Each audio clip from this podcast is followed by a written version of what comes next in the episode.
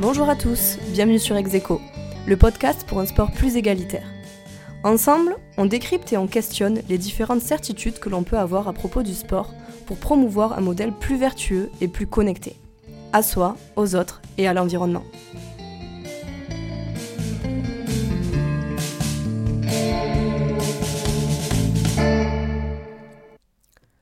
Pour ce tout premier épisode, j'aimerais vous parler de ce qui m'a donné envie de monter le podcast Execo.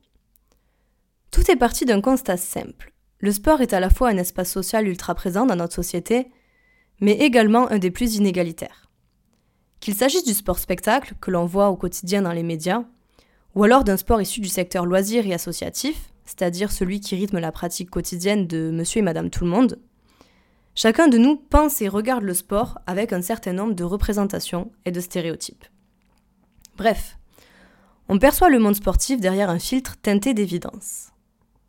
Repenser ce modèle nécessite de décrypter nos certitudes et d'accepter de les remettre en question. Ici donc, le but n'est pas forcément d'apporter des réponses, mais plutôt de poser les bonnes questions. Il m'a fallu du temps pour comprendre que les apparences ne sont que très rarement ce qu'elles paraissent, surtout dans le cadre du sport.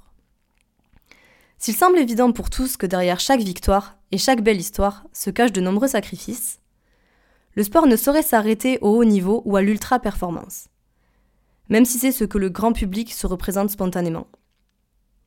Au fil des années, je pense avoir saisi quelques petites subtilités. Alors, si ça peut servir à quelqu'un, j'aimerais le partager avec vous. J'aimerais que l'on puisse s'ancrer dans la réalité sportive pour comprendre que tout n'est pas toujours tout noir ou tout blanc.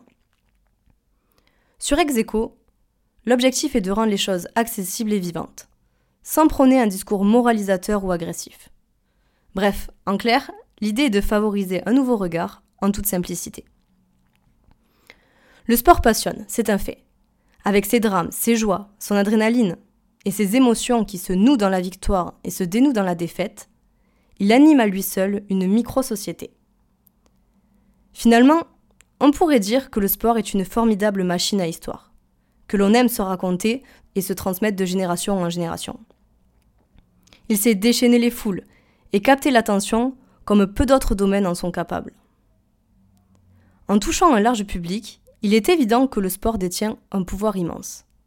Celui de rassembler autant qu'il peut diviser, d'inclure autant qu'il peut exclure. Et c'est précisément cet aspect qui m'a donné envie de devenir professeur de PS. En parallèle de ce métier, je suis doctorante en histoire du sport. Je travaille notamment sur les représentations sociales et médiatiques à propos des skieuses et plus largement à propos des sportives. J'étudie la façon dont se construisent les mentalités, l'imaginaire et la mémoire collective. Bref, pour faire simple, parce que ce n'est pas toujours évident à expliquer, j'essaie de comprendre de quoi on se souvient, pourquoi on s'en souvient et comment on s'en souvient. Alors je ne vais pas vous mentir. Je ne suis ni une as du montage, ni une pro de la technologie. Mais disons que c'est ce qui apportera de la vie et de l'authenticité à ce média. Enfin, je l'espère. Avec Execo, j'avais envie, à mon échelle, de contribuer à faire du sport un objet porteur de sens. Au fil des épisodes et des rencontres, vous découvrirez des acteurs et des actrices du sport aux divers parcours et impliqués de différentes manières. Chacun d'eux m'inspire d'une certaine façon. La première saison, qui verra le jour bientôt, mettra à l'honneur les femmes. On abordera bien entendu la question de la place de la sportive, mais pas que.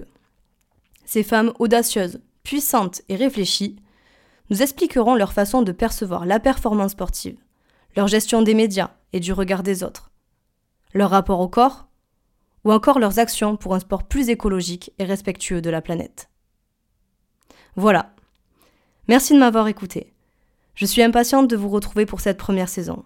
Et d'ici là, je vous souhaite une très belle journée.